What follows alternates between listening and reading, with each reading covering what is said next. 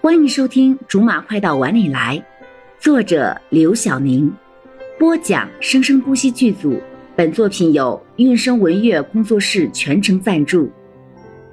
第九十五章：宇宙无敌，委屈小可怜苏峰。好了，咱们回去再说好吗？为什么要回去再说？难道还要让他接着面对苏峰吗？回去你就知道我刚才的话是什么意思了。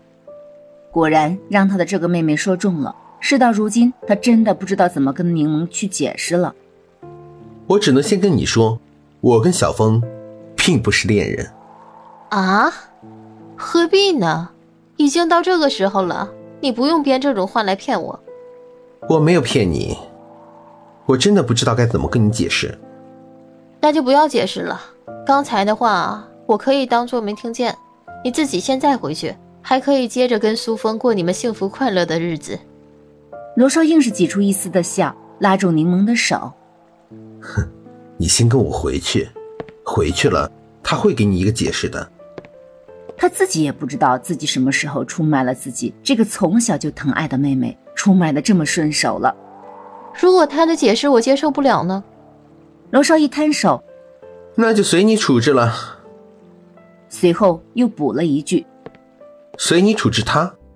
还在屋子里面受着毛飘飘拷问的苏峰，一定不知道，在他遭受的同时，他的哥哥正在给他揽另一个罪名。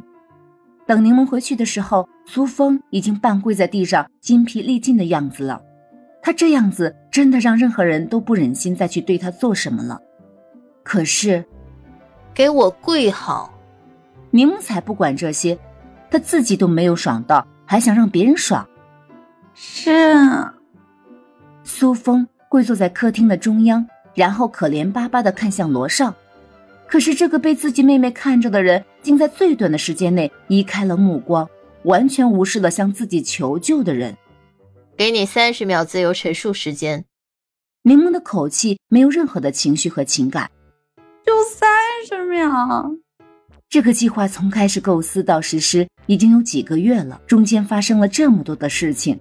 三十秒的时间，哪里够陈述一个不会让柠檬杀死他的理由啊？怎么，三十秒不够？苏峰天真的眼睛亮了，以为事情出现了转机。嗯，不够。那好吧，什么都不要说了。我说，有三十秒也比什么都没有直接被冤死的好啊！开始。我是罗少的表妹，我爸是来舅舅。有一次我陪我哥出去喝酒，后来他喝醉了，就和我说了一堆你的事情，说让我帮他。我看他喝醉成这个样子，我就说好嘛，我帮你、啊。然后我就把这个计划做成策划表给我哥了。后来他修改了一下，就是就是我们两个现在对你做的这些事情，我时间到。柠檬低头看了一眼手表。无情的宣判，也就是说，你骗了我，是吗？是我和我哥一起骗了你、啊。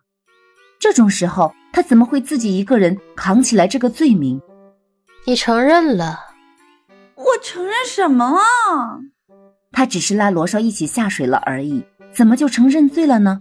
为什么现在的感觉这么不和谐呢？他把一切都招了，现在不是应该审问罗少了吗？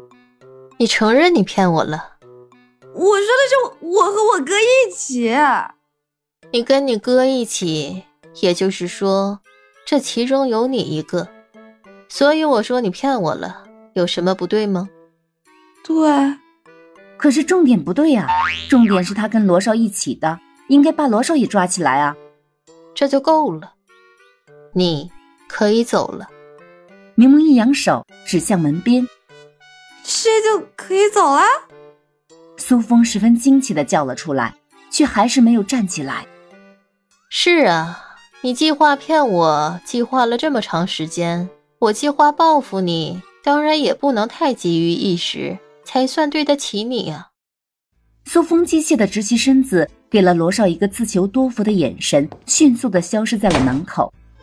他突然不担心刚才被柠檬忽略的重点了。像柠檬这种报复心无比强悍的人，应该不会忽略罗少这边才对的，应该只要分开处理吧。柠檬是不会放过罗少的。好了，以上就是我们播讲的本章的全部内容，感谢您的收听，我们下集不见不散。